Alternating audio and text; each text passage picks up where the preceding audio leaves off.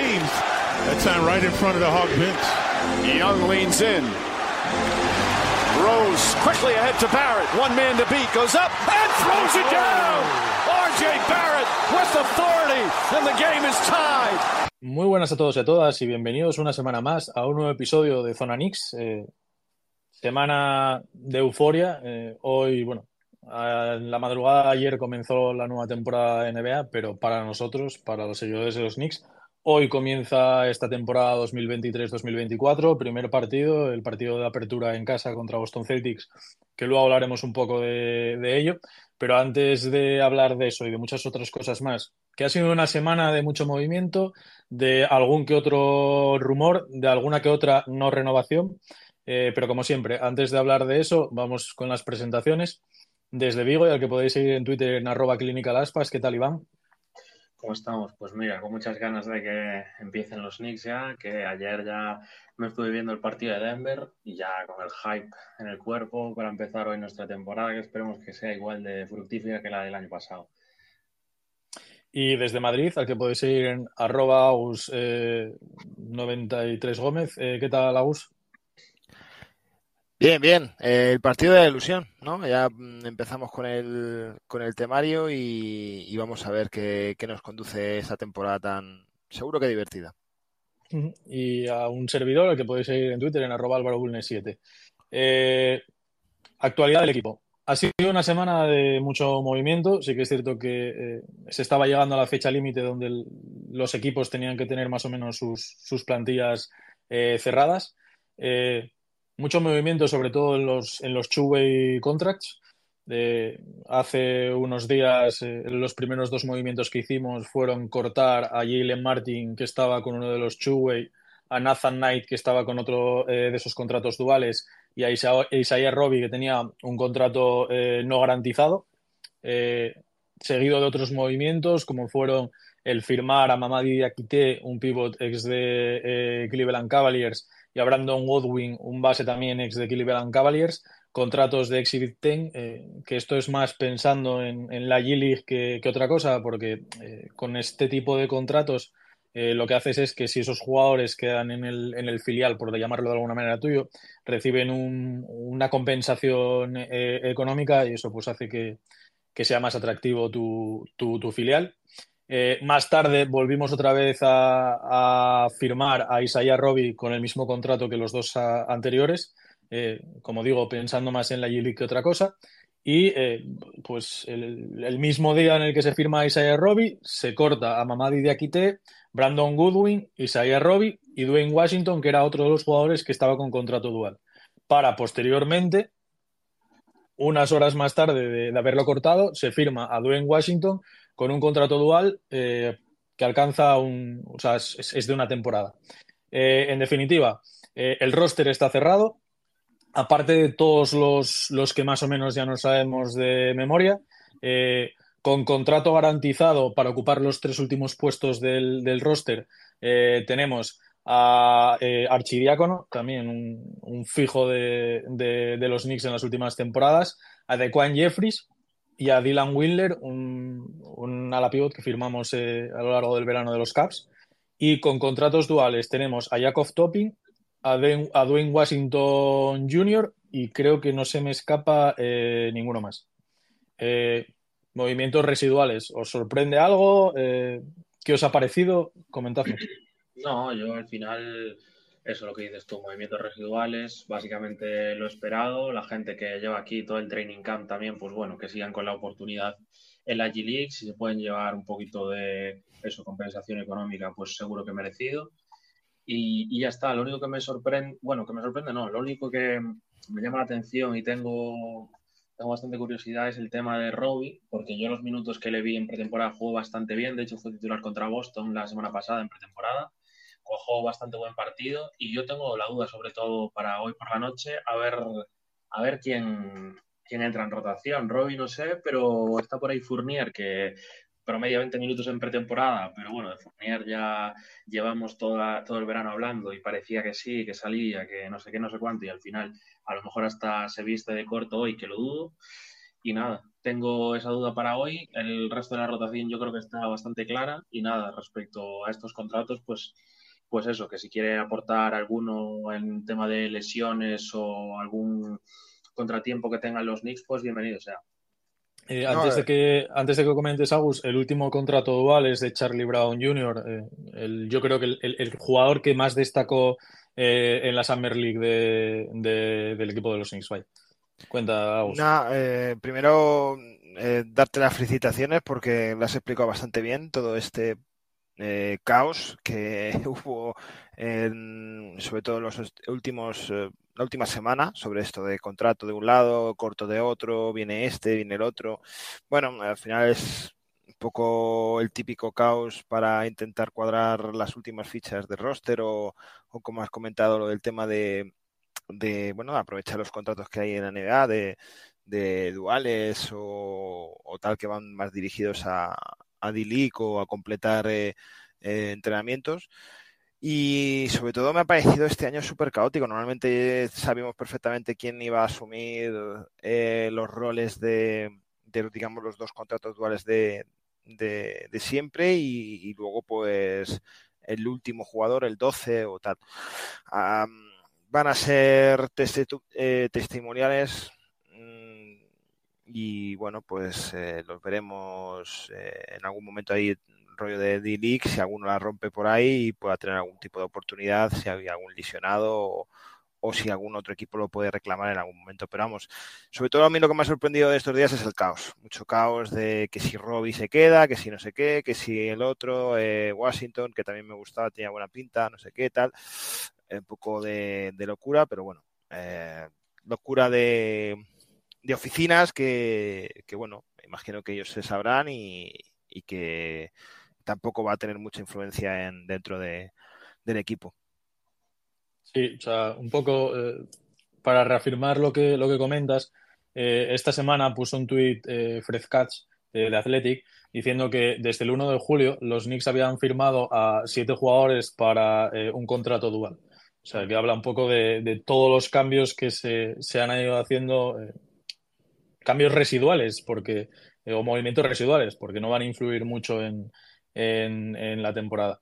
Eh, otra de las eh, actualidades del equipo es que la temporada pasada eh, jugábamos sin publicidad, por decirlo de alguna manera, en, la camiseta, en la parte pues, opuesta al, logo de, Nike.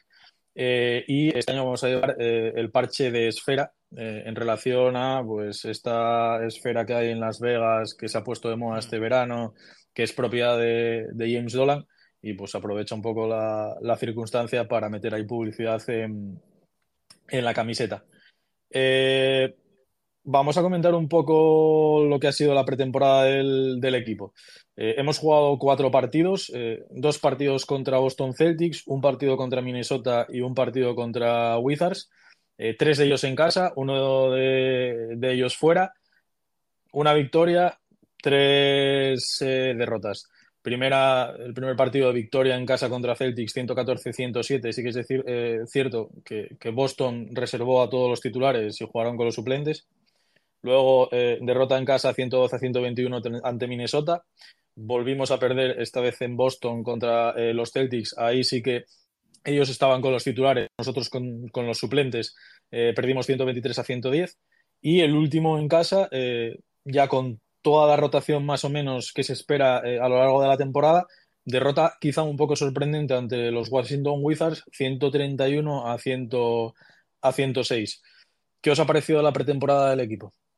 Bueno, al final es pretemporada, ¿no? Y no puedes sacar muchas conclusiones, eh, sobre todo viendo que los dos primeros partidos, lo, la parte gruesa del roster, los Brunson, Randall, Barrett, etcétera, juegan nada, 10, 5 minutos por partido entonces no puedes sacar conclusión ninguna. Eh, yo del partido que vi en directo contra Boston, en el que salimos con McBride, Grimes, Rob y tal, sí que vi bastantes buenos minutos de McBride y de Grimes, que me sorprendieron mucho, la verdad. Grimes este año tiene que seguir con la progresión, tiene que seguir dando pasitos adelante para convertirse en ese 3D que todos queremos y a ver si un poquito más. Y, nada, al final, bueno, eso, no puedes sacar muchas conclusiones, ¿no? Porque es un periodo que es una semana, dos, que al final la rotación es la que es, juegan Fournier, juegan ese tipo de jugadores.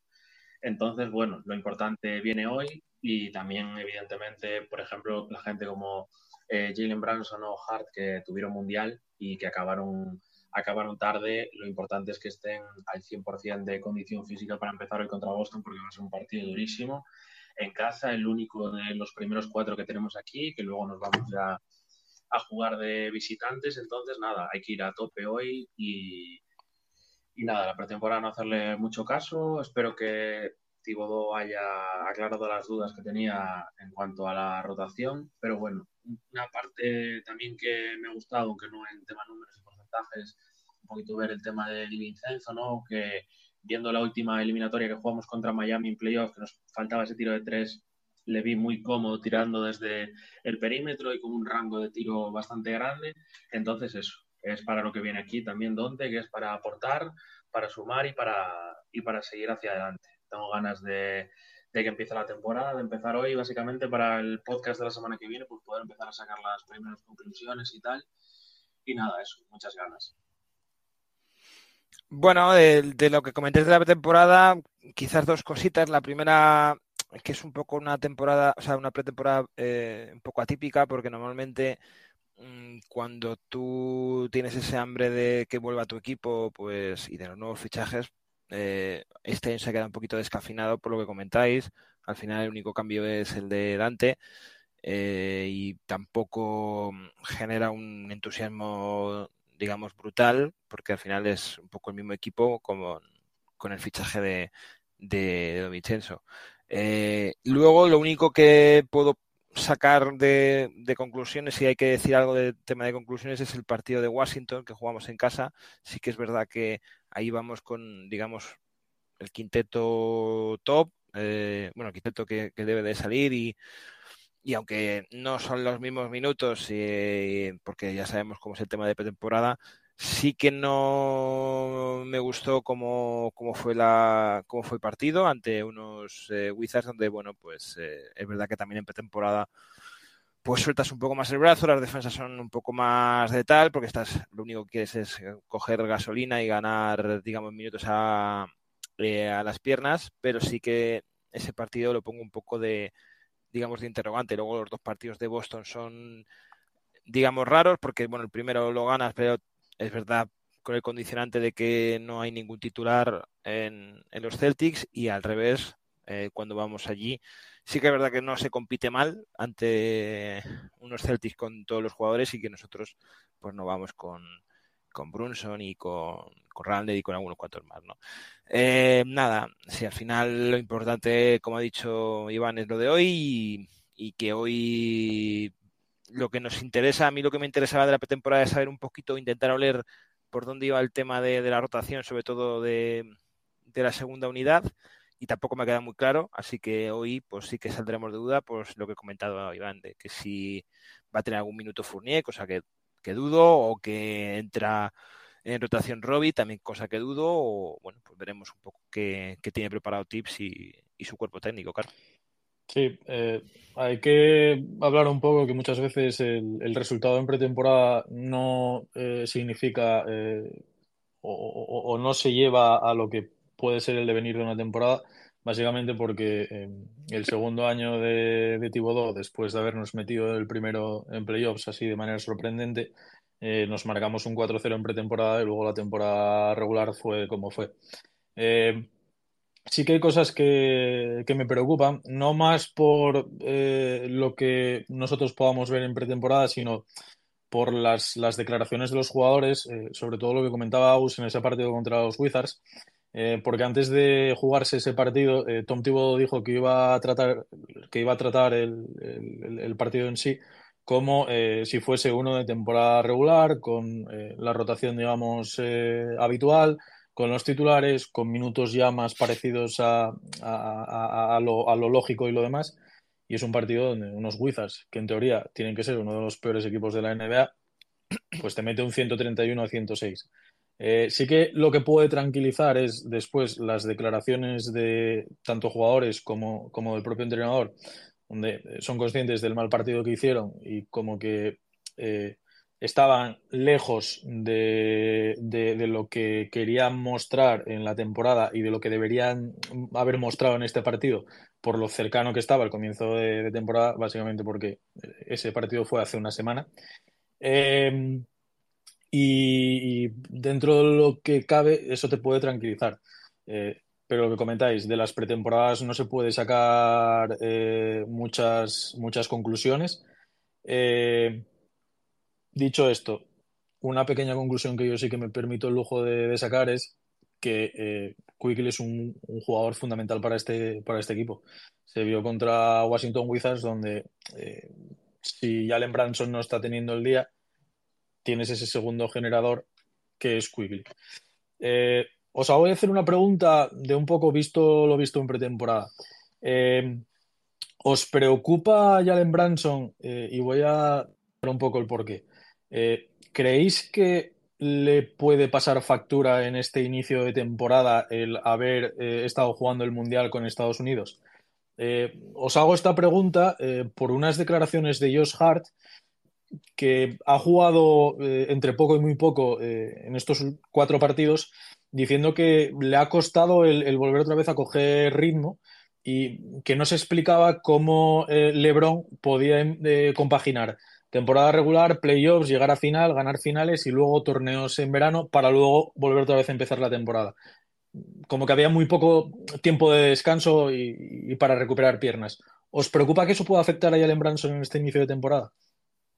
Bueno, a ver, yo partiendo desde la base en el que tu entrenador es Thibodeau, pues igual un poco de, de asterisco sí que tiene eso porque no es lo mismo que, bueno, a ver, sí que es verdad que en pretemporada al final eh, prácticamente no juega, igual que Hart, que era duda y jugó muy, muy, muy poco por el tema de la condición física y tal. Entonces, bueno, pero es que siendo tipo 2 sabe que le va a reventar desde el día 1 en pista, va a jugar todos los minutos que, que tenga pensado tips, que seguro que van a ser una barbaridad. Entonces, eso, hay que cuidarle, evidentemente, porque es nuestro jugador estrella, nuestro jugador franquicia.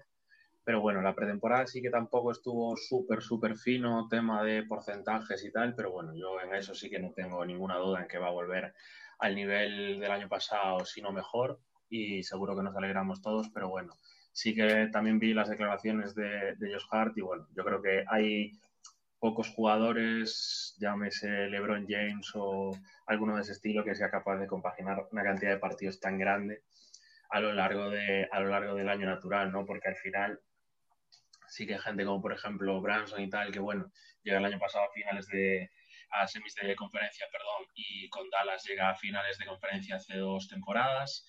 Sí que está acostumbrado a la post-season y tal, pero bueno, Josh Hart eh, creo que debutó en playoff este año, así que también estaba, tendría el cuerpo acostumbrado a en marzo, abril, pues mira, empezar a bajar un poquito el ritmo. Entonces, eso. Yo el único asterisco que le pongo es que tu entrenador es Entonces, a partir de ahí, pues ves si le puede pasar factura o no. También es regular season, no se baja tanto el culo, no se juega tan intenso. Los minutos van a estar ahí, pero bueno, sí que siendo un atleta de élite y conociendo su cuerpo, espero que, lo sepan manejar bien.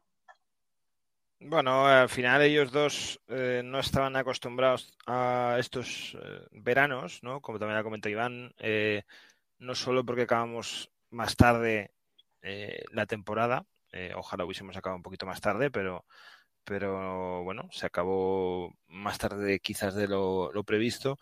Y bueno, luego por eso están estos partidos de pretemporada, los eh, inicios de temporada también. Cada jugador los gestiona un poco de, de aquella manera, pero no me preocupa en sí de que los primeros dos, tres, la primera semana, ahora que luego hablaremos un poco de cómo va a ir la semana en, en cuanto a los partidos que tenemos, no me preocupa que haga malos partidos o que tengan menos influencia. Eh, debería de asumirla otros jugadores que a lo mejor sí que están más frescos o que han tenido más eh, periplo de, descanso. Eh, Barrett también, por ejemplo, tuvo el mundial y, no se le ve quejándose de momento y bueno, pues veremos a ver un poco cómo, cómo evolucionan todos. No, a mí no me preocupa eso. Sí que es verdad que me sorprende lo de Hart en cuanto a los minutos que ha jugado en pretemporada, porque tampoco ha sido un jugador muy protagonista en Estados Unidos. Es verdad que el tema de viajes, el tema de entrenamientos y, un poco la tensión que se pueden vivir en estos campeonatos, pues eh, te puede cargar o quemar. Pero, pero debería de estar lo que se dice normalmente siempre, que después de un campeonato pues estás más fresco y tal, y luego te dan un poco el bajón, ¿no? Bueno, pues ahora parece que, el bajón llega al principio de temporada y que les cuesta coger un poco el, ritmo. También, eh, también Josh Hart, y mira que le quiero mucho, es un poco peliculero, ¿eh? Eh, ya sabéis cómo es el tema de Twitter, el tema de conversaciones que hace también o, lo que cuenta. Y es un poco peliculera con el tema este de Lebron. Yo también leí las, declaraciones y me reí diciendo, bueno, a ver, eh, patearle un, un piropo a, a, Lebron y a la gente que va con, Estados Unidos, etcétera, bueno, sobre todo con Estados Unidos, etcétera, y tal. Pero bueno, que no, a la pregunta, pues eso, que no, no me preocupa. Eh, aunque obviamente lo vamos a necesitar porque es el, es el bastión del equipo, la primera pieza. Eh, pues después de haber hecho un poco resumen de, lo que han sido los, cuatro partidos de, pretemporada y la actualidad del equipo, eh, vamos un poco a, meternos en, faena con otra de las noticias de, la semana. Eh, el lunes pasado, a las 12 horas española, acababa el plazo para eh, hacer renovación a jugadores que se presentaron al, draft del, 2021. Eh, nosotros aquel draft elegimos a dos, Obito ahora está en Indiana Pacers y el que todavía sigue en el equipo que es Emmanuel Quickly.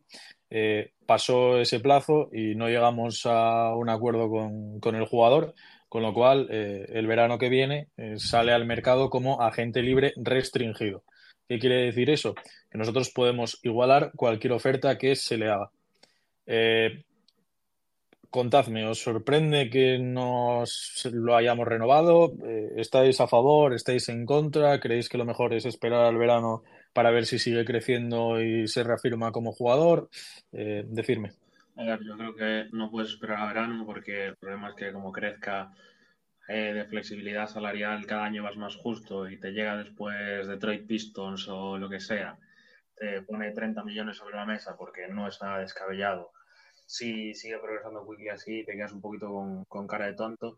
Eh, me imagino que el tema del no acuerdo de, esta semana en cuanto a la renovación es el tema de dinero por temporada, porque yo creo que Quickly está contento aquí, los Knicks están contentos con él, es un chico que le drafteamos aquí, que lleva toda su carrera de NBA aquí, se le ve bastante contento.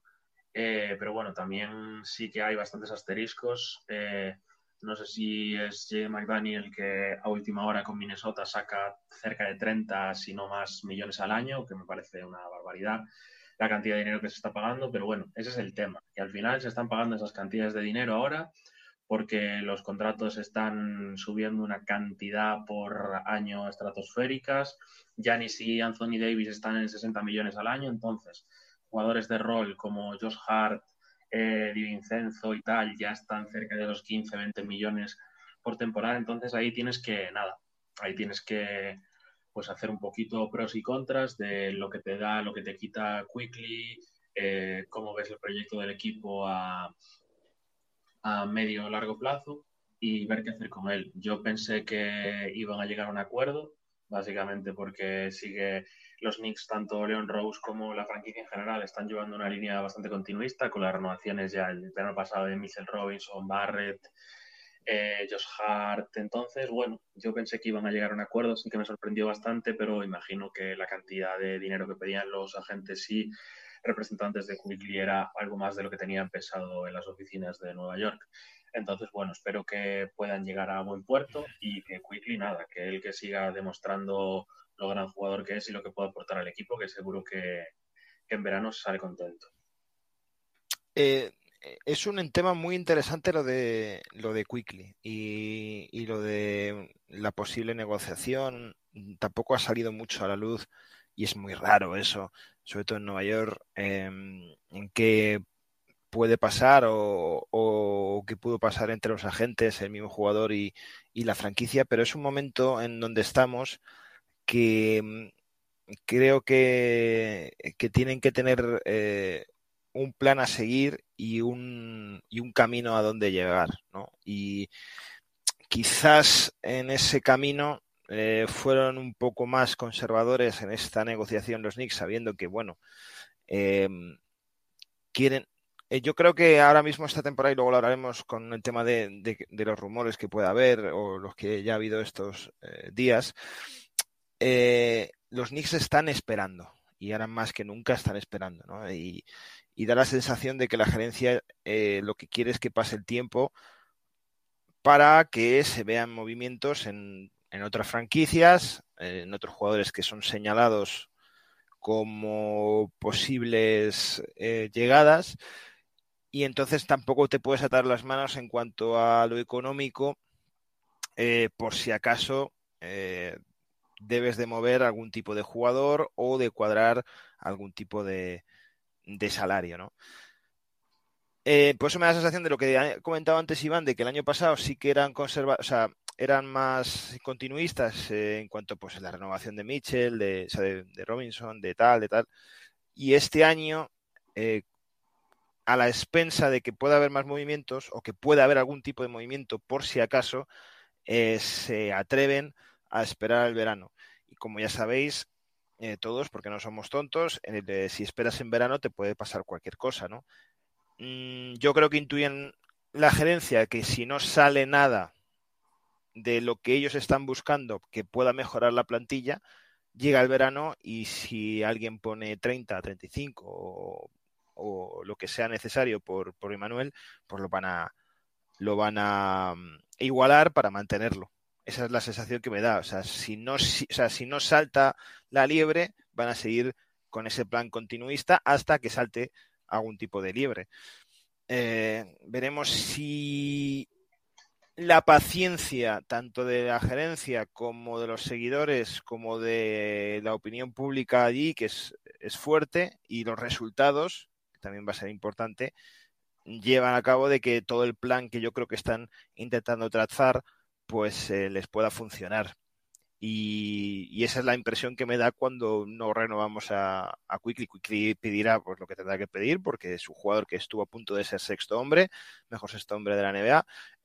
Está con el interrogante del tema de playoff, que sí que es verdad que no dio lo que pudo dar, o sea, lo que debía de dar por, pues por lo que todos pensamos del nivel que tiene eh, Quickly, pero es una persona, es un jugador muy importante para la plantilla, como ha comentado antes Iván, Xavi, perdón, Iván eh, Álvaro, de que es el otro generador detrás de, Brunson, cosa que no tenemos, no tenemos otro tipo de generador y es importante que los dos funcionen para que el motor de este equipo funcione. Entonces, a mí la sensación de, de la no renovación de Quickly es de todo esto que he comentado, de que están esperando y que veremos si el plan funciona o se atraganta en algún momento o las prisas, pues, eh, o la tensión pueda generar algún tipo de, de, movimiento, de movimiento extra. Sí, yo lo que he leído estos últimos días al respecto es que las partes estaban alejadas en cuanto a, cantidades, de ahí a que no se hubiese llegado a, a un acuerdo.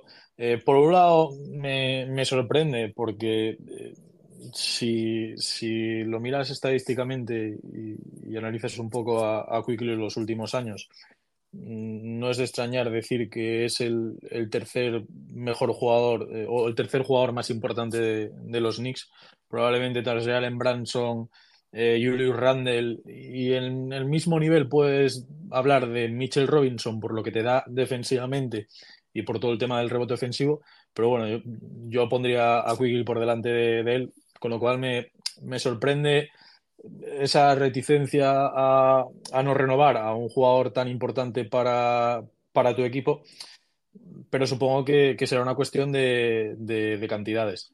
Eh, no ayuda, como comentaba Iván, que de la noche a la mañana Jaden McDaniel saque un contrato de una media de 27 millones y medio al, al año, con un jugador que personalmente creo que ha demostrado menos que, que Quickly. Y también en, relación a eso, como que eh, Fred Katz también en otro artículo hablando de la renovación o no renovación de Quickly eh, decía que desde la propia liga eh, estaban más partidarios o eran más partidarios de la posición de los Knicks de no acabar renovándole porque lo que se comentaba que pedía Quickly eh, por ahí pues que realmente era mucho más de lo que el resto de la liga estaba dispuesto a, a darle. Eh, dicho esto, eh, sí que es cierto que el jugador, eh, al, instante después de haberse pasado el, periodo de, renovación, salió a decir que el que estaba centrado en mejorar cada día, que el plazo para renovar que ya había pasado, que no era una cosa que dependiese de él y que obviamente estaba centrado en, en la temporada y que eso no le iba a despistar de cara a rendir o no, o no rendir. también comentaba Aus, hay que ser claros. O sea, Quickly con un contrato rookie y no renovado tiene más valor que si eh, lo quieres traspasar haberle dado o habiéndole dado 25 millones de cara a la, temporada eh, que viene. Eh, mi pregunta es, si vosotros tuvieseis que jugárosla o apostar,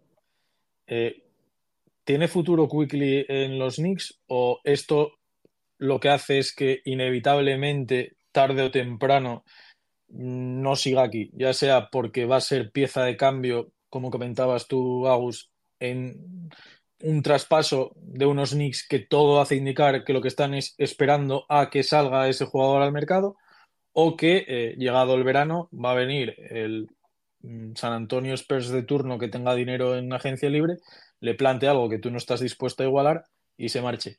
¿Qué es lo que os dice el cuerpo al respecto? Yo creo que cuanto más tiempo pasaba, ya yo es que lo que comentaba antes, yo pensé que sí que iban a llegar a un acuerdo, pero tengo claro que eso, que después de pasar el plazo para renovar, yo creo que cada día se aleja más de, de su continuidad aquí, básicamente por lo que dices tú, de que al final es eh, un asset muy, muy, muy valorado a la hora de hacer un traspaso, que tienes esa flexibilidad si lo quieres incluir en, yo qué sé, lo que está saliendo ahora de los rumores de Envid, por ejemplo, eh, y que yo creo que San Antonio Spurs de turno, como dices tú, que este año le sueltan 30 millones eh, por temporada a Devin Basel, es que no van a tener problema ninguno en soltarle esa cantidad o algo parecido a los Knicks, que ahora están un poquito más eh, con la corbata al cuello en el tema de flexibilidad económica y tal, un contrato de esa cantidad de dinero a largo plazo. Y bueno, creo que, que sí, cada día se aleja más, que va a estar más complicado retenerlo, porque seguramente al final de temporada pase una cosa o la otra, pues no va a seguir el problema en las cifras. Y también lo comentaba Ian Bailey, no sé si ayer, que él si tuviera que hacer una apuesta, eh, que dice que casi seguro que termina la temporada o empieza la siguiente, mejor dicho, en otro, en otro equipo. Ya salga de los Knicks vía traspaso o en verano al ser eh, agente restringido, pero sí, yo es eso, no me lo esperaba mucho, pero bueno, al final lo que queda es cómo va esta temporada, a ver cómo evoluciona, ojalá evolucione porque eso dirá que a los Knicks le van las cosas bien, pero bueno, hay que estar a la expectativa y siempre pendientes de, de los rumores, de las estrellas que quieren salir y ver qué podemos hacer para mejorar el equipo, que al final por mucho cariño que le tengas a los jugadores, lo importante es mejorar el roster. Antes de comentar un poquito esto, eh, es verdad, eh, no me acordaba con lo que comentó antes eh, Álvaro, que yo sí que leí también las mismas declaraciones en, de, de, Quickly diciendo que, bueno, de, después del tema de, que se había terminado el, plazo, pues que se iba a, o sea, que se iría centrado en su trabajo, eh, eh, que no le iba a, digamos, distraer o, o bueno, que no le que, o sea, que no le iba a distraer el tema de, esta no renovación con, con, el equipo. Yo eso lo quiero ver porque me parece que es un jugador muy cerebral y también muy muy de momentos y que a lo mejor las distracciones sí que le pueden eh, pasar factura. Entonces espero que no porque eh, lo bueno tanto pues que funcione porque necesita además hacer una buena temporada si luego quiere pescar un buen contrato este verano. Y, para nosotros eh, que, él esté en buen nivel sería muy importante, más enlazando con lo que hemos hablado antes de que veremos qué tal el inicio de, de Jalen Brunson. ¿no? Y el tema este de que comentamos ya del tema de traspasos, yo antes no lo hablaba refiriéndome a que él podía ser una pieza de cambio en algún momento, sino que al final mmm, tiene que haber algún tipo de plan para jugadores que puedes dar a la plantilla, a, cambio de jugadores, digamos, mejores o top, Es cierto lo que comenta también Álvaro, de que con el contrato rookie es un contrato movible perfecto para cualquier tipo de franquicia eh, por, lo que te genera eh, la maniobrabilidad de, ese contrato y que además puedes luego negociarlo en verano con el jugador y, tranquilamente. Eh, yo creo que sería es importante también comentar que fuera de los Knicks no le veo mucho recorrido más tampoco a Quickly. Es decir, es un jugador eh, que ha encontrado ese ecosistema aquí en los Knicks y que fuera de aquí vamos a ver qué tal. Y porque hay muchos típicos de jugadores, no digo de los Knicks solamente, sino de otras franquicias que al final nacen ahí, eh, se han drafteados y tal, y luego salen a otros equipos y pierden mucho protagonismo y se van perdiendo, ¿no? No digo que no pueda pasar eso con, con Quickly, que a lo mejor se va a Detroit Piston y es, eh, eh, yo qué sé, Scottie Pippen con, al lado con, con Cunningham, ¿no? Pero, pero eso también me gustaría verlo, o sea, no me gustaría verlo, sino mm, saber si eso puede pasar. Yo creo que está muy, muy en sintonía los Knicks con Quickly y que, pero como ha dicho Iván, esto va de intentar mejorar la plantilla y que tienes que estar todos los contratos eh, que tengas en, en, tu propiedad, tanto contratos como, como opciones de draft, en posibilidad de mejorar la plantilla, porque esa debería de ser la ambición que tiene este equipo ahora mismo. O sea, no puede ir una ambición para abajo ni mantenerse, sino tiene que ser una ambición para adelante. Y hay que ser realistas. Eh, ahora mismo el único contrato que no puedes mover es el de Jalen Brunson. Los demás, pues son contratos que, puedes mover y si viene, obviamente, una opción mejor o lo que puedes pensar una opción mejor, porque luego puede venir el Car y Tams de turno y a algunos no les gusta o no, pero eh, ahí está esa opción. No sé si va a acabar la temporada eh, con el equipo. Me extrañaría que se moviera. Yo creo que va a aguantar hasta verano, o es mi predicción, y luego ya en verano veremos qué pasa, por lo que comentaba antes. Si hay opción de algún jugador potente, pues a lo mejor los Knicks no van por ahí para meter dinero en otro lado, o si no ven opciones del jugador potente que quieren o los jugadores potentes que quieren, pues seguirán siendo continuistas y le darán dinero quizás un poco por encima de, de lo que debería de cobrar Quickly, pero como todos los jugadores están cobrando un poco por encima de lo que tienen que cobrar, pues no queda otra de sobrepagar. Mm, sí, a ver, eh, yo soy de los que eh, entiende, pero no comparte que hayamos preferido darle el dinero a Josh Hart y a Dante Di Vincenzo, 20 millones a uno, 12 millones al otro, eh, y no a Emmanuel Quigley. Creo que Emmanuel Quickly es un jugador eh, más completo y más fundamental para el equipo que, los otros dos. Entonces, esta parte, esta parte me mosquea, el de soltar la bolsa de dinero a unos y al que mm, creo que, es más importante y más fundamental en el equipo, no. Eh, pero eh, la última pregunta que os voy a hacer al respecto de Quickly y la no renovación es la siguiente. ¿Creéis que influye el tener ahí a Allen Branson para no haberle soltado el dinero a, a Quickly? A ver, al final tú si tienes un jugador de primer nivel como es Branson, pues hombre, influye no solo en Quickly, sino en el resto también, porque al final es la piedra sobre la que gira todo alrededor de los Knicks y tal. Y, bueno, yo no lo veo, no lo veo muy, muy así, no creo que influya mucho. Yo creo que también creo que hubiera sido distinto si los números de Quickly en playoff hubieran sido un poquito mejores, porque al final playoff es donde se parte la pana, ¿no? la parte de la temporada importante y al final sí que estuvo un poquito por debajo de su nivel. Pero bueno, también él igual se tiene otra estima y los agentes, sobre todo en el tema de, de números, con los contratos que se están moviendo en la NBA. Y yo creo que simplemente el tema es que no cuadran los caminos que quieren ni Quickly ni, ni los Knicks, ¿no? que están ahí buscando un punto medio sí que creo que el contrato de Hart de 20 millones, opino como Álvaro, que igual es un poquito sobrepagado a la hora de poder repartir el dinero de mejor manera con otros jugadores, pero, pero bueno, al final es así. Nadie te dice que, yo qué sé, que mañana sale en vida al mercado como nos está hablando y puedes meter, bueno, Quickly justo no por ahí porque yo creo que en ya no interesa mucho por el tema de que tienen a Tyrese Max y tal, que es un jugador muy parecido, Pero, pero bueno, la NBA es negocio. Eso ya lo saben ellos también, que al final te levantas un día en un sitio y te puedes levantar al otro día en otro. Entonces, nada, ahí simplemente hay que ver e intentar mejorar el equipo. No creo que haya mucho. No. Que, haya mucho por el tema este de que, que este Brunson, pues no le doy más dinero.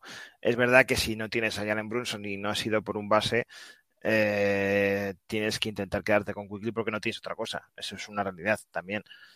Pero yo creo que va por lo que os he comentado antes. Eh, al final las cuentas tienen que salir por algún lado y las renovaciones de Hart y, de, y el fichaje de, Dante de Vincenzo, pues yo los tomo como jugadores de rol para, para mm, cerrar, digamos, ese equipo con dos estrellas, ¿no? Con ese Bronson y el otro que pueda venir. Y al final esas, esos contratos que puedes firmar, ¿no? Que es el de Harry Ledante, si viene esa estrella y esos jugadores de rol eh, asumen bien su rol y son eh, jugadores importantes para el equipo, a lo mejor incluso te salen baratos, ¿no?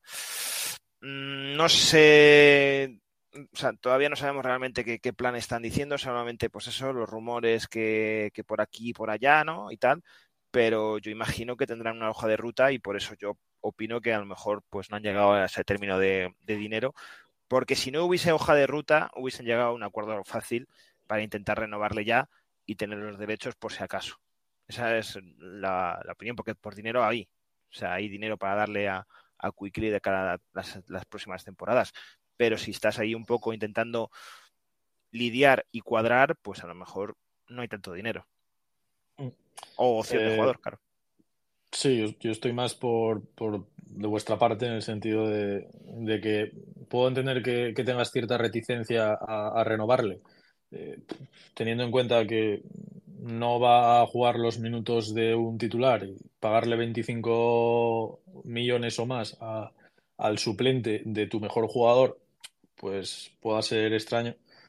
Pero creo que son dos jugadores que se, que se complementan y que, en mi opinión, deberían jugar más tiempo juntos del eso que, es. Del que, es que, Eso es un error muy común. Eh, el que eh, digas, o sea, bueno, que diga mucha gente que, es el suplente de Brunson. Y no es así, o sea, no tiene que ver que sean, o sea, por ser un perfil de, generador, no, eh, no tiene que ser que uno descanse y el otro juegue. No, o sea, lo que debería de haber, que es lo que estuvimos hablando ya la temporada pasada, es otro tipo de generador, ¿no? Otro tipo de base suplente que juegue 10 minutos, 10, 12 minutos, que sea un jugador eh, defensivamente bueno y que em, sepa el oficio de, bueno, pues eso, de ser otro generador más, porque eso te puede permitir eh, coincidir en cancha pues más tiempo eh, Jalen Brunson y Quickly y que eso seguro que le vendría muy bien a, los Knicks en algún momento de partido que ya sabemos que tienen de pues de caos, de que no se genera, de que no hay fluidez, que el rival tal y entonces por eso muchas veces el año pasado comentamos de ese, perfil de base, digamos, ya veterano, a lo mejor eh, tampoco te cuesta mucho y que además si tiene tiro de tres, pues ya sería de, locos, porque ya sabemos cómo vamos con el tema de tres, y eso generaría pues más espacio para Quickly, más espacio con Brunson. Sí, mirándolo un poco por, un lado positivo, quizá la no renovación de Quickly nos ha evitado tener una conversación incómoda eh, de si llegado el momento, por contratos, eh, nos deberíamos de quedar con él o con Ari Barrett, que es otra, otra, otra pregunta que yo creo que de haberle dado los 25 millones, eh, hubiésemos querido o no, iba, iba, iba a llegar. Dicho esto, vamos un poco con el salseo de, la semana. Eh, el lunes, creo que fue, salió un rumor de un periodista, la verdad es que bastante fiable de los Sixers, que es Keith Pompey, diciendo que, eh, pues, contando un poco cómo estaba la situación en Filadelfia con todo el tema de James Harden eh, y el futuro de Embiid si la temporada iba muy mal y las cosas pues iban a peor. Eh, y venía a decir que los Knicks estábamos preparados para eh, ofrecer por Joel Embiid a un pack eh, de tres jugadores de una lista que daba, que eran Ari Barrett, Mitchell Robinson, Julius Randle y Van Fournier, y dos o tres primeras, primeras rondas. O sea, que esa oferta, si Joel Embiid salía al mercado, eh, nosotros estábamos dispuestos a ponerlas encima de la, de la mesa. Contadme qué os parece este rumor, luego ya os doy yo mi, mi opinión al respecto. Bueno, a ver, yo creo que es un traspaso que yo personalmente haría con los ojos cerrados, ¿no? Porque al final estás dando dos o tres primeras rondas de el montón de picks que tienes, que además eh, sí que sabemos que Ben Rose y la front office se mueve muy bien, ¿no? En esos mercados de, sacar ronditas, de la noche de draft estar bastante activos y al final los eh, jugadores que dan son Randall y Barrett, que tuvimos mil veces esta discusión de si podían jugar o no los dos juntos a largo plazo en los Knicks, pues te quitas a los dos de encima y das a Mitchell Robinson, que al final tiene un buen contrato, pero bueno, al final estás dando a Barrett, a Randall y, y a Mitchell Robinson por, pues por el MVP de la NBA, ¿no? Por Embiid, que todos sabemos lo que es capaz de hacer, tanto en la parte ofensiva como en la parte de atrás de, del parque. Yo creo que, que sí, que sería un, un traspaso que, que haría nada, sin pensármelo dos veces. Tampoco creo que Filadelfia acepte eso, porque yo creo que no mejora el roster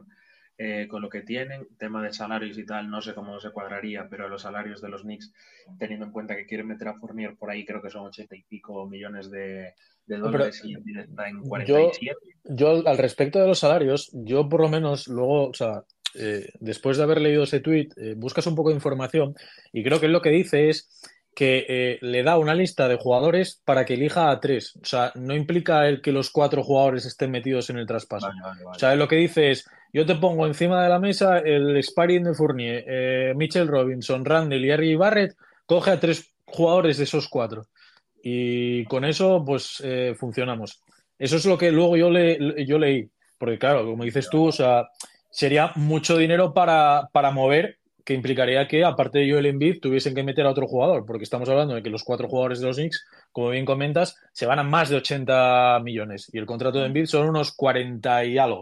47, creo. Entonces, claro, yo pensé que igual querían sacar por ahí a, yo que sé, Tobias Harris y tal, o, o algo para cuadrar salarios, que no creo que hubiera problema, pero bueno, sí que me cuadra más, porque al final el tema de, de Fournier, pues bueno, eh, se llevaba todo el verano hablando de que tenías que sacar algunas ronditas y lo que te lo querías quitar de encima y tal.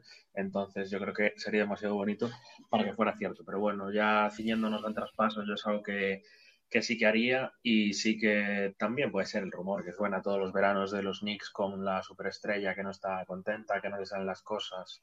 Eh, me envié este año Donovan Mitchell el verano pasado. Entonces, bueno, yo no le doy mucha bola porque ya sé cómo es la prensa de Nueva York y de la NBA, sobre todo con, con los Knicks. Pero bueno, ojalá se hiciera y ojalá fuera por, por ese precio, la verdad.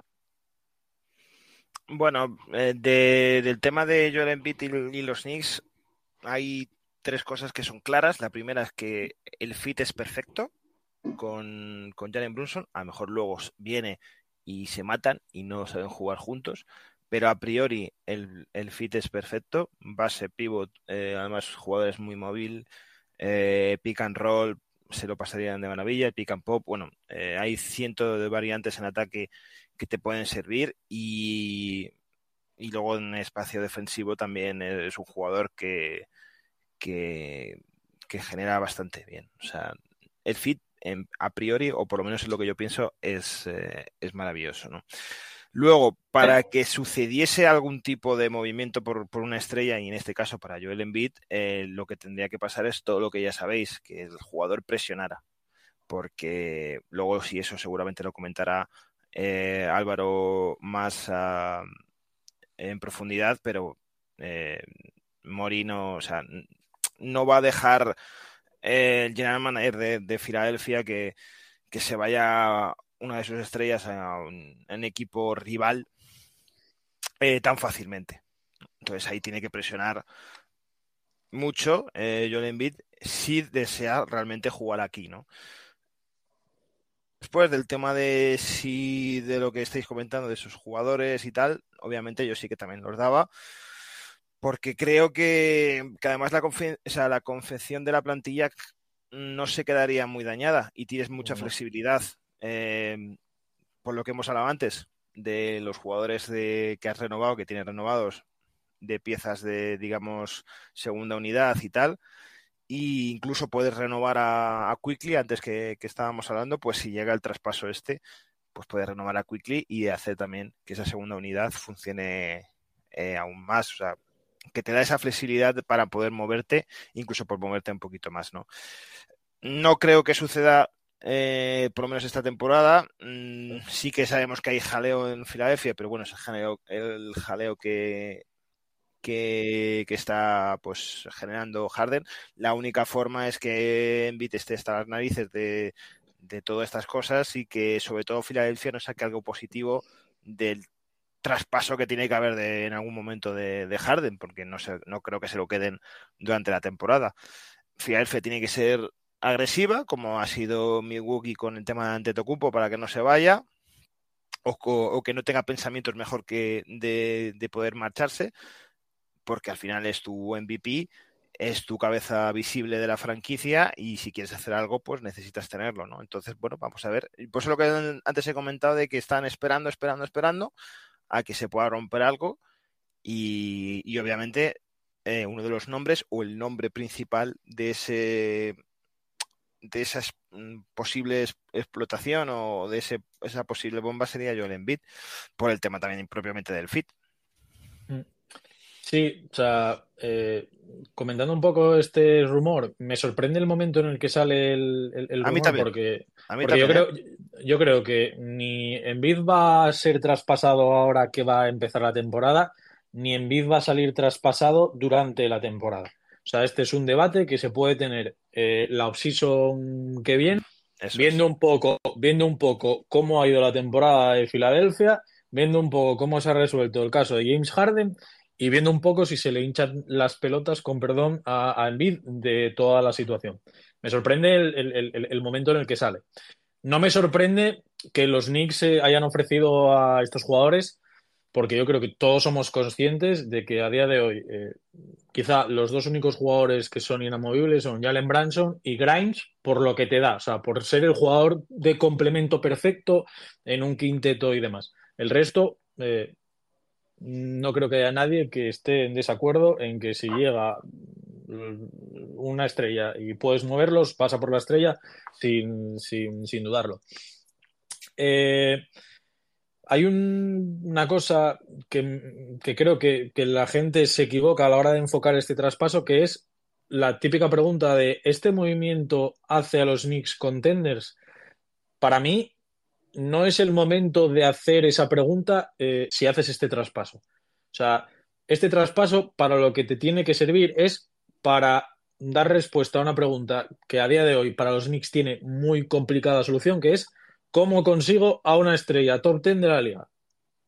Si tú haciendo este traspaso consigues a una estrella top 10 de la liga, como es Joel Embiid, una vez que tienes a Joel Embiid y a Jalen Branson, ya se abre una ventana donde tienes que dar pequeños pasos para dar respuesta a la siguiente pregunta, que es ¿cómo hacemos a los Knicks contenders?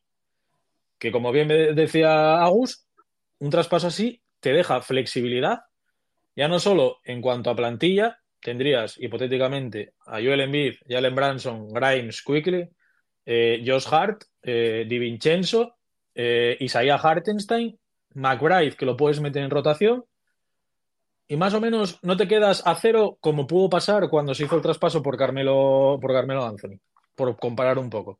Eso es lo primero. Y luego lo segundo, todavía tendrías flexibilidad con determinados contratos para picar la puerta de otra estrella. 20 millones de Josh Hart, eh, 12 Di Vincenzo, luego tienes la moneda de cambio de Grimes, tienes la moneda de Quickly al que podrías renovarle en verano porque ya no tienes tan, tanto contrato gordo. Si consigues mandar a Mitchell Robinson, Julius Randle y Ari Barrett y te quedas con Fournier, son 18 millones que puedes utilizar más para igualar salarios por otro hipotético traspaso por esa tercera estrella, que pongamos el caso, pues Donovan Mitchell, que está en los Cleveland Cavaliers, que se lleva rumoreando desde hace tiempo que acaba contrato en 2025 y que no quiere renovar porque no quiere jugar en los Cavs, que está obsesionado con venirse a Nueva York, no menciona a los Knicks. Nueva York hay dos equipos que son los Brooklyn Nets y los New York Knicks, pero que está como obsesionado, como loco por venir a, Nueva York, que pasa mucho tiempo aquí, que tiene sus negocios y su familia aquí. Entonces, eh, creo que, que, que, que, a, la hora de, enfocar este traspaso habría que hacerlo desde la pregunta, eh, ¿con traspaso consigues una estrella? La respuesta es que sí. El siguiente paso ya será, ¿cómo hago que, seamos contenders? Son pasos que no tienen nada que ver con este, con este, con este traspaso o de hacer el traspaso o no. Eh, dicho esto, creo que se tienen que alinear muchas cosas para que podamos ver a, a Joel Embiid en, en y en normalmente esas cosas no se alinean si no se rompen. Claro. Es el tema. No, pero Claro. lo que estaba comentando Iván es, es que es muy claro. O sea, perdón, Iván, eh, Álvaro, es que es muy claro. Al final, los jugadores, o sea, en esta época que estamos viviendo, los jugadores se mueven por jugadores. Más que por franquicias incluso, ¿eh? por jugadores. Entonces, es mucho más apetecible para Donovan Mitchell encontrarse la posibilidad de irse a los Knicks si en esos Knicks están un tal Brunson sí, y un o sea, sí que razón. aunque, eh, aunque esté y, y- y eh, hay otro punto jugando que yo añadiría es que eh, sí, o sea, comentabas, Agus. No, no, eso, Oh. que, que- que estaba comentando, que- que es mucho más fácil, obviamente, que, que- el jugador se acerque a, esta franquicia si esos dos jugadores están, aunque luego los complementos sean malos. O sea, es una realidad, porque luego le puedes meter complementos, pero si tienes esas, eh, esos jugadores. Nosotros realmente no hemos podido optar en la agencia libre a esos jugadores porque tampoco hemos sido un mercado que atraiga a ese tipo de jugadores, porque normalmente los jugadores van pues a eso, a donde puedan ser complementos de otras superestrellas, como ha pasado este año, por ejemplo, con el tema de eh, Milwaukee de, de Damian Lillard. Damian Lillard se va allí porque está Claro. Giannis Antetokounmpo. Y hay que, y hay que digamos, cambiar un poco eh, la, la perspectiva que se podía tener antes. Eh, hoy en día es muy raro que las estrellas salgan al mercado y tú puedas ir con espacio salarial a firmar a esas estrellas. O sea, eh, en los últimos años, si te pones a analizar, desde lo de Irving y Kevin Durant, no ha habido una mega estrella que, haya sido agente libre. Eh, el resto es siempre, cuando les quedan dos años de contrato o menos, eh, acaban pidiendo el traspaso y es cuando los mueves porque si no, eh, acabas perdiendo. Lo- algo positivo que, comentó el ex GM de, los Warriors, que venía a decir que, que- que en los últimos eh, meses o en los últimos años la percepción de, de los Knicks había cambiado desde, sobre todo, desde que Leon Rose está en, en- en la gerencia y que ya había ciertos rumores de, oye, que ir a jugar a los Knicks ya no es tan malo como antes y, y es algo apetecible y que, y que hay ciertos jugadores que se lo están planteando. Eh, dicho esto, yo creo que estáis conmigo en que si tuviésemos que hacer una lista a día de hoy de cuáles son los dos objetivos que tiene la gerencia de los Knicks para un traspaso por una posible estrella, uno es Donovan Mitchell y otro es Joel Embiid. Porque eh, se habló, se habló, claro, o sea, porque el, el- el resto es muy complicado. Se habló de Giannis Antetokounmpo, acaba de, de renovar. Eh, otro nombre que está muy ligado a Leon Rose es Devin Booker, pero eh, los Suns están como están y me sorprendería que el jugador saliese de ahí. Entonces, eh, si tuvieses que poner cuáles son las dos próximas superestrellas o estrellas que se puedan mover, todo te lleva a estos dos, a estos dos jugadores. Que se hagan o no, pues ya lo veremos. Sí que otra cosa de las que yo creo que estamos de acuerdo los, los tres es que los Knicks están ahora mismo en una fase donde si pueden dar el paso a por ese jugador, lo van a dar. Simplemente están en modo de espera a que salga al mercado. Y es una cuestión de tener paciencia, seguir con el equipo compitiendo como estamos compitiendo hasta que se dé la oportunidad. También yo os digo Eh. que, y, y me molesta estar de acuerdo con una persona que, que la creo que es un poco tocapelotas y que tiene un humor un poco fino, eh, pero es verdad que esta mañana yo lo estaba leyendo, es, lo estaba leyendo al tipo este, a Frank eh, Isola, que es un, ya lo conocéis vosotros eh, perfectamente, que él, mm, que al final muchos están hablando de Bid y tal, pero que, el- que la opción real, real, real, real, y, es, y, es, y eso lo, lo sigo pensando yo, es Carl Anthony Towns. Y luego, si os gusta o no, no os gusta, eso ya cada uno lo puede decir. Sí, pero es- la opción real, que yo veo más real, es este tema. Claro, ¿Por qué? Por lo que hablamos, también de eh, la posibilidad, o sea, bueno, de acercamientos, bueno, de, de posibilidades de mercado de, en cuanto a, a lo que están avanzando Minnesota en cuanto a otro tipo de, de jugador como Edwards, que es ya ahora mismo ya es el capo de allí, ¿no? Entonces, mm, yo creo que la realidad es que sí, que, que, nosotros estamos enfocando a que Joel Embiid y Donovan Mitchell, por, bueno, Donovan Mitchell ya que es que parece el, el fichaje de Mbappé por el Madrid casi, eh, sí. y luego no, el tema este, que la realidad más cercana que podemos tener es esta. Claro, o sea, eso yo creo que, que, todos estamos de acuerdo, no solo el aficionado de los Knicks, sino el, el, aficionado en general de la NBA. Si tú tienes que decir qué jugador crees que eh, a lo largo de la temporada, o qué jugador de cierto nivel, un All-Star, estrella, llámalo como quieras, eh, a lo largo de la temporada puede salir de su equipo, yo creo que todo el mundo te señala a Carl Anthony Towns eh, por, por, la situación de los, de, los, de los Timberwolves. O sea, ya no es por el emparejamiento Towns todos los contratos que tienen ahí de Gobert, Towns, eh, McDaniels que lo acaban de renovar, Anthony Edwards, es mucha pasta metida ahí por un equipo que sus aspiraciones es de jugar playoffs, no es de ganar un anillo. Eh, es un debate que cuando quieras lo, lo, volvemos a tener. Me parece un muy buen jugador, me parece uno de los dos mejores pivots ofensivos de toda la NBA yo no daría eh, todo lo que se rumorea que hay que dar por Anthony Towns, cara Anthony Towns, eh, por, primero por su historial de lesiones y segundo porque creo que el nivel del jugador no va acorde con el contrato que tiene. Y yo no me quiero meter en el problema de los 60 millones que va a cobrar en, en, en una, en una temporada.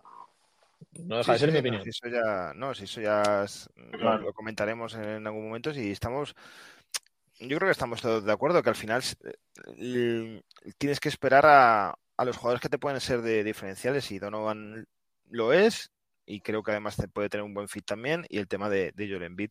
Solamente yo lo que pienso realmente es que es que hay muchas cosas que se, se acercan a, a Carl Anthony Towns y lo, sí, lo, veis porque sois inteligentes porque es que mucha relación mucha relación dentro de la franquicia Leon Rose es. fue fue su agente, Gerson Rosas, Gerson Rosas, que ahora es el, el, el, el, GM del equipo, estuvo en los eh, Timberwolves, eh, Tips lo entrenó, Yo, esa, esa, esa, esa, conexión eh, existe.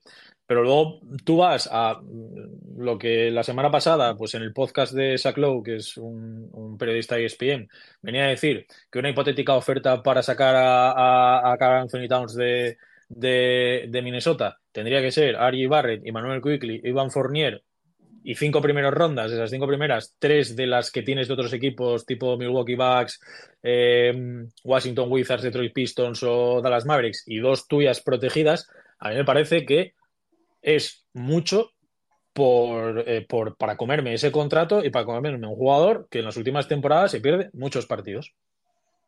Sí, sí. No, sí, en eso estamos súper de acuerdo. Estamos todos de acuerdo, sí, no hay más. Al final también Canazoni Towns es un jugador que está, eh, para mí, dos escalones por debajo de Embiid y uno y medio, dos por debajo de Donovan Mitchell, que al final yo creo que lo de Donovan va a terminar aquí porque, no sé, todos los veranos es igual, eso que dice Aguas de Mbappé con el Madrid, tal cual. Al final los jugadores juegan donde quieren, más en el fútbol que en el baloncesto, pero bueno, yo creo que lo de Donovan va, va, a terminar en buen puerto, con lo que le gusta a él Nueva York, el padre con lo de los Mets y tal. Yo creo que vamos a tener suerte y va a estar aquí más pronto que tarde. Eh, ¿Alguna cosa más que queráis añadir acerca de todo el tema de rumorología, Envid y demás? Nada, yo creo que esos rumores son rumores y los Knicks, lo que comentabas antes de los dos del timing del traspaso, justo cuando empieza la regular season y tal, no cuadra nada encima con la que tienen allí montada con el tema de Harden y tal, que no se da solucionado, que parecía que iba a los Clippers, que luego no. Yo creo que primero el problema más gordo que tiene Filadelfia ahora es el tema de Harden y después, después de que solucionen eso, ya se pueden retomar o empezar conversaciones por, por otros traspasos y otros jugadores. Yo creo que al final lo de Canazon Towns lo que piden es una excusa desmedida, que está fuera de valor tanto de contrato como de, de jugador. Y, y, bueno, yo sí creo que casi todos los aficionados de los Knicks, si le ofrecen un traspaso por Embiid y otro por Carl Towns, dando esos hipotéticos trades, yo creo que todos elegimos evidentemente el de Embiid. Claro, además, eh, un poco en perspectiva de Minnesota, entiendo que aunque eh, económicamente llega un punto donde se quieran quitar a Carl Anthony Towns, y siendo Carl Anthony Towns un muy buen jugador, eh, ya, quedaron, ya quedaron muy mal y fueron el hazme reír de todo el mundo por el traspaso que hicieron por Rudy Gobert, intentarán, por eso, por eso es- eh, yo creo que es difícil negociar con ellos, porque intentarán sacar algo parecido, si no como mínimo, eh, por lo que dieron ellos por, por Gobert, aunque eh, lo que dieron ellos por Gobert no hubiese tenido mucho sentido. Sí, dicho, dicho esto, también hay que matizar que en una hipotética negocio- negociación con Daryl Morey, eh, negociar con Daryl Morey es muy similar a negociar con Danny Ainge. Son tipos que te van a exprimir hasta el final y que eh, no van a hacer traspasos donde ellos consideren que pierden. O sea, que, que no sería, no sería una tarea muy, muy Y que le tienen en sencilla. quina a los Knicks, y tampoco pasa nada por decirlo, si ya está, o sea, es una realidad, que luego dan ese jugador por menos cosas, o sea, es que también es así, o sea, si hay un momento que hay que negociar por Joel Embiid, habrá que poner hasta el Madison. Bueno, pues sabemos que va a pasar, pero vamos, para eso estamos acumulando tantas cosas, que para hacer un paquete que, vamos, que ya lo quisiera, yo qué sé, eh, para Michael Jordan o cualquier cosa, pero es así, nosotros ni es que muchas veces nos, nos rasgamos las vestiduras con el tema este del dinero, que si las, eh, eh, las draft eh, y todas esas cosas. Y no. O sea, cuando ya tienes que meter el paquete, lo tienes que meter y punto. O sea, ya has acumulado, Sí. has acumulado y a ti te van a pedir más. Porque es que, no, no, tal, eh, saldrá el jugador en agencia libre. Y no te da el derecho de que vas a cogerlo sí o sí. Por muy buenas relaciones. A lo mejor sale Donovan Mitchell la semana que viene en agencia libre y todos decimos que tal, lo que ha comentado Iván de que eh, tiene los negocios allí, no sé qué, no sé cuánto, pa, pa, pa, pa, y acaban los Nets. O sea, que tampoco sería... O sea, que no, que no puedes saberlo. Entonces, en O sea, cambio, sí. cuando tú haces el traspaso, sabes que es tuyo. Que luego te puedes equivocar. Eh, como lo pasó el tema de Carmelo, que mucha gente pues todavía dice que, que el, que el paquete fue muy abusivo, que no tenías que haber dado tanto y tal. Bueno, pero al final tienes a una estrella que ha sido eh, muy importante eh, para una generación de, de seguidores de los Knicks, que es una realidad. A lo mejor sin Carmelo, pues no hubiese una generación tan alta que, de, de seguidores de los Knicks. Y que bueno, nunca se sabe. Pero eh, ya te lo aseguras. Dicho esto, pues vamos a dejar a un lado todo el salseo de rumores y nos vamos a centrar en lo que va a ser este inicio de temporada. Eh, comenzamos la semana, es decir, de miércoles al miércoles que viene, que eh, si todo sigue su curso, volveremos a grabar un nuevo episodio. Tenemos cuatro partidos. Hoy, a la una de la mañana, el opening, eh, el opening night eh, en el Madison Square Garden, eh, partido típico eh, de toda la vida en la NBA, New York Knicks contra estos Boston Celtics, que son candidatos al anillo y que vienen con cinco o seis jugadores muy, el quinteto muy potente y demás, mucho traspaso durante el, el verano. Luego volveríamos a jugar la madrugada del viernes al sábado a la una y media eh, en casa de Atlanta contra los Hawks. Eh, estos Hawks renovados, con Quinn Snyder de, entrenador, eh, eh, Trey Young, según él, el, el rey de Nueva York y todas estas eh, parafernalias que, que no tienen mucho sentido. Sería back to back porque la madrugada del sábado al domingo visitamos New Orleans para jugar a- contra los Pelicans. Si todo eh, va bien y todo parece indicar, pues Steven Williamson jugará ese partido después de un año donde eh, creo que no ha jugado contra, contra nosotros. Y cerraríamos la semana en la madrugada del martes al miércoles eh, en casa de, los Cleveland Cavaliers a las 12, a las 12 y media.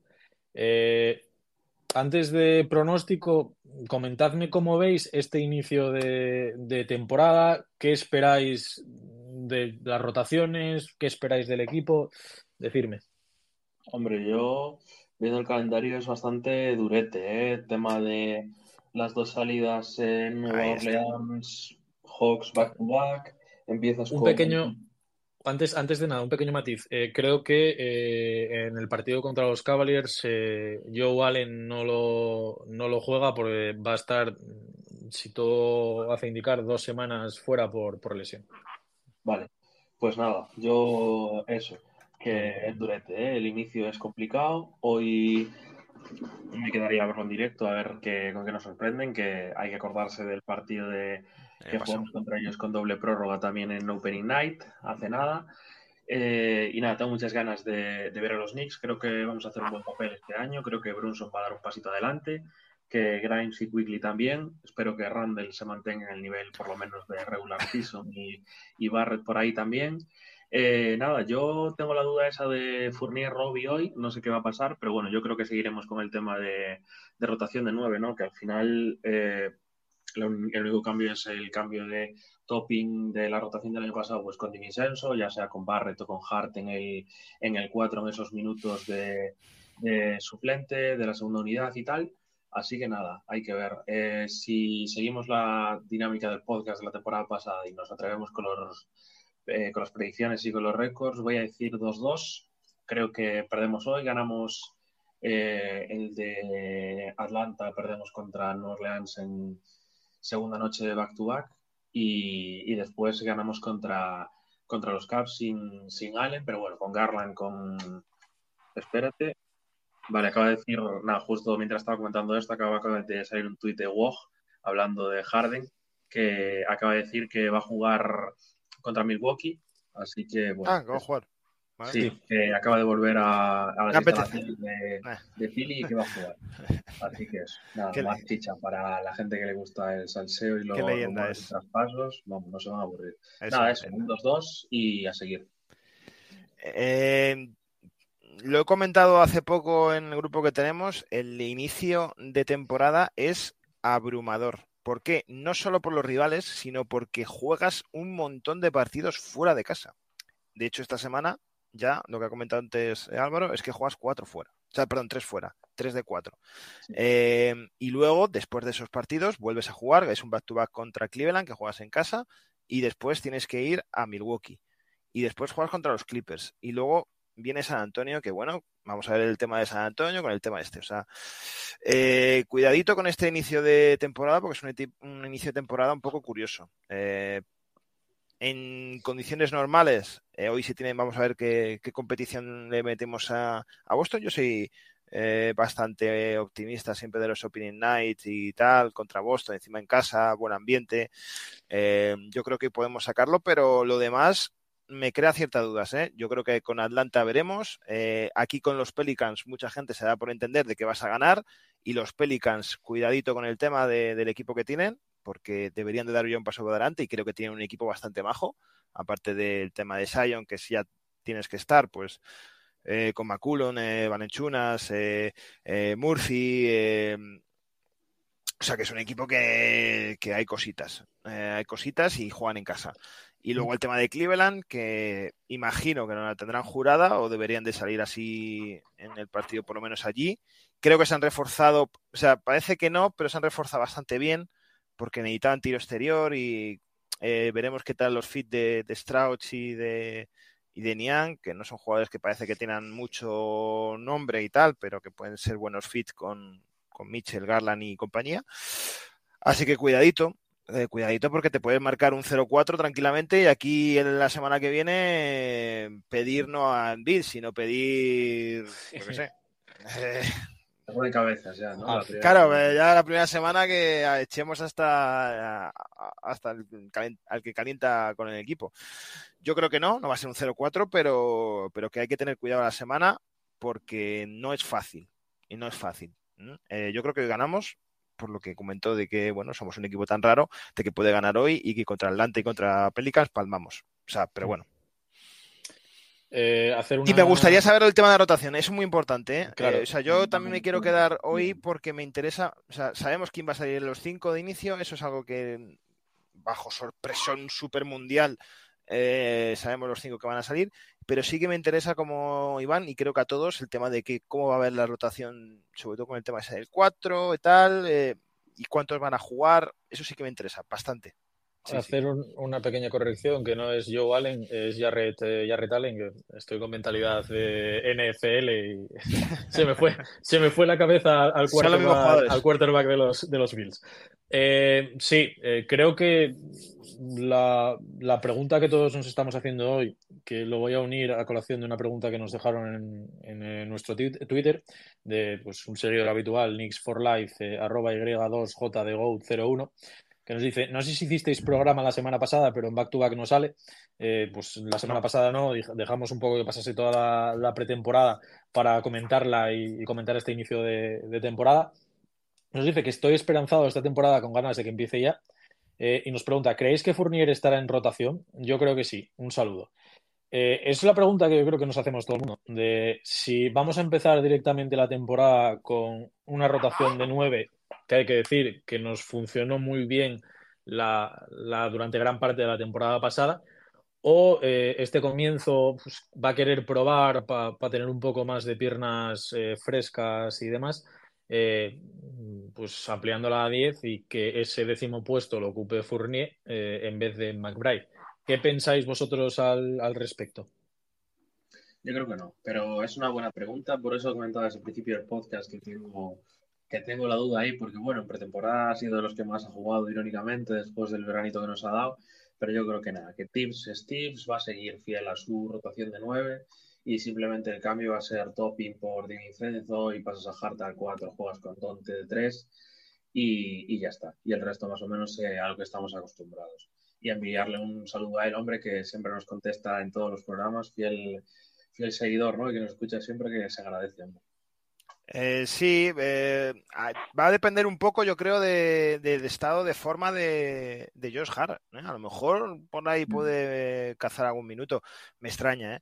pero a lo mejor cazaría algún minuto. Yo creo que va a ser la rotación de nueve que, que comentáis, porque, bueno, ya viendo cómo funciona Tips, pues, y yo tampoco le, le doy bola al tema de rock temporada. De hecho, no sé ni qué contrato tiene actualmente. ¿Qué, contrato tiene Robbie ahora? ¿Tiene algún contrato? ¿No tiene contrato con nosotros? No, no, ahora, mismo, a, día de hoy, a día de hoy, no está en el roster de, los a día de hoy, lo, único que tiene es el contrato de este Exit 10, donde ah, si firma si firma con los Westchester Knicks, el equipo nuestro de la, de la G-League, aparte del contrato que tiene un jugador de la G-League, pues recibiría un plus más por, por, ese contrato.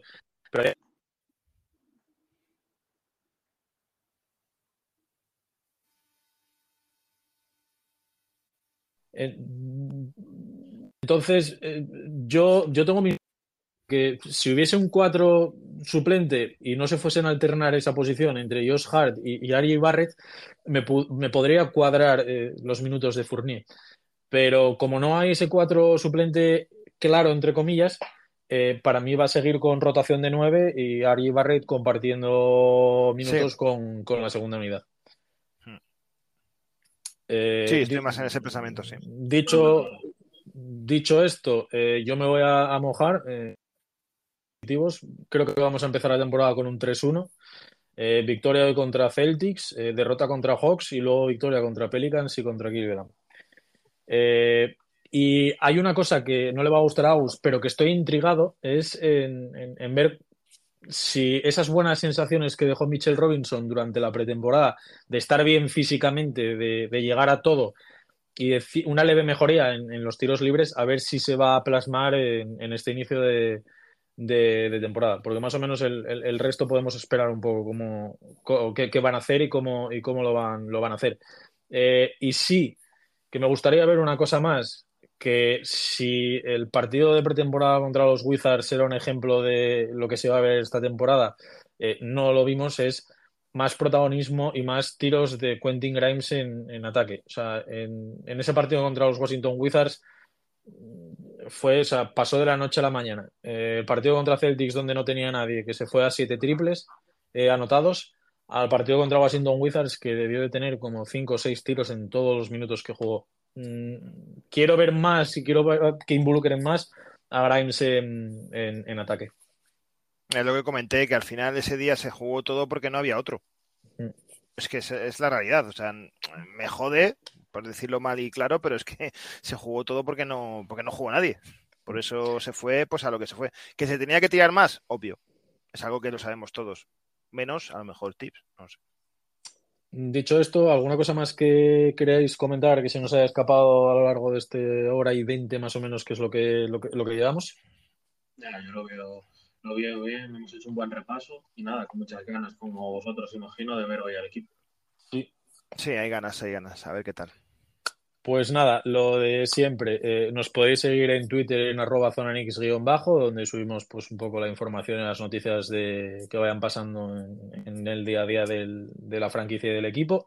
Eh, nos podéis escuchar en iBox en el canal de Back to Back en Zona Nix. Ahí, por favor, darle al corazoncito para que lleguemos a más, a más gente. También tenemos un chat eh, donde podéis interaccionar eh, o interactuar con, con, nosotros, dejarnos preguntas y, y, comentarnos cosas que tengamos que mejorar, cosas que podríamos aportar, nuevas secciones, etcétera, etcétera.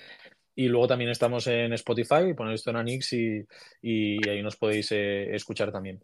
Eh, lo de siempre, gracias por estar una semana más ahí. Eh, esperemos que este inicio de temporada sea, o, o, por lo menos cojamos la ola de, de lo que fue eh, pues, prácticamente los tres cuartos de la, de la, temporada pasada y la semana que viene vengamos con una pues, sonrisa de oreja a oreja, eh, viendo lo bien que, hemos jugado y lo bien que nos han salido las, las cosas en esta primera semana de, de, competición, que yo creo que todos teníamos ganas de que llegase ya y de ver a, a los Knicks con los típicos vídeos estos que se suben de la previa y del día de partido, que te... Que te eh, te pone la piel de gallina y te, y te, y te excitan y, y, y, sales contento y demás.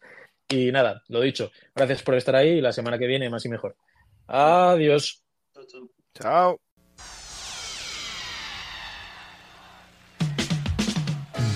We are the New York Knicks. We are the New York Knicks. We are the New York Knicks. We are the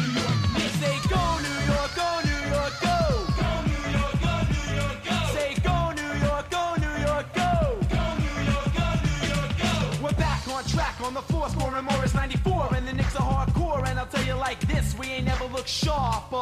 With Hubert, Bonner, Gray, and Harper, it's the Knicks, and we're back on pace. Everyone's gearing up for the championship race, and the fans are going crazy, and they're doing it for a reason. Cause 94 is the Knickerbocker season. You better believe the Knicks got all that takes. We're shooting three pointers, and we're running fast breaks, and if your defense makes a mistake, then bam! You ain't dunks in your face. This is a team you don't wanna miss. We are New York. We are the New York Knicks. Go New York, go New York, go! Go New York, go New York, go! Say go New York, go New York, go! Go New York, go New York, go! Say go New York, go New York, go! Go go go! A swish. Threes by Starks and dunks by Smith. And no rebounds. If that's the case, we put Oakley and Mace in your face. We draw charges and we set picks. We are New York. We are the New York Knicks.